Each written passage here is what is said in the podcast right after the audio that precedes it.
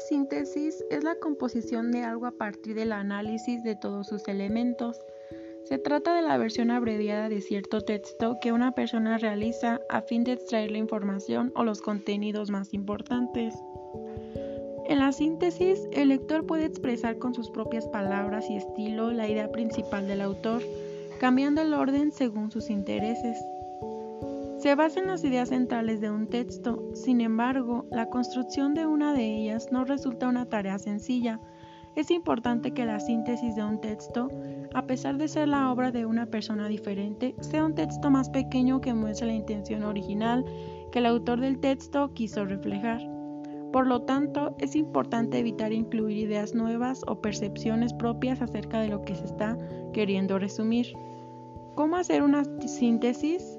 Primero tenemos que leer el texto con mucha atención, después releer el texto, pero esta vez subrayando las ideas principales.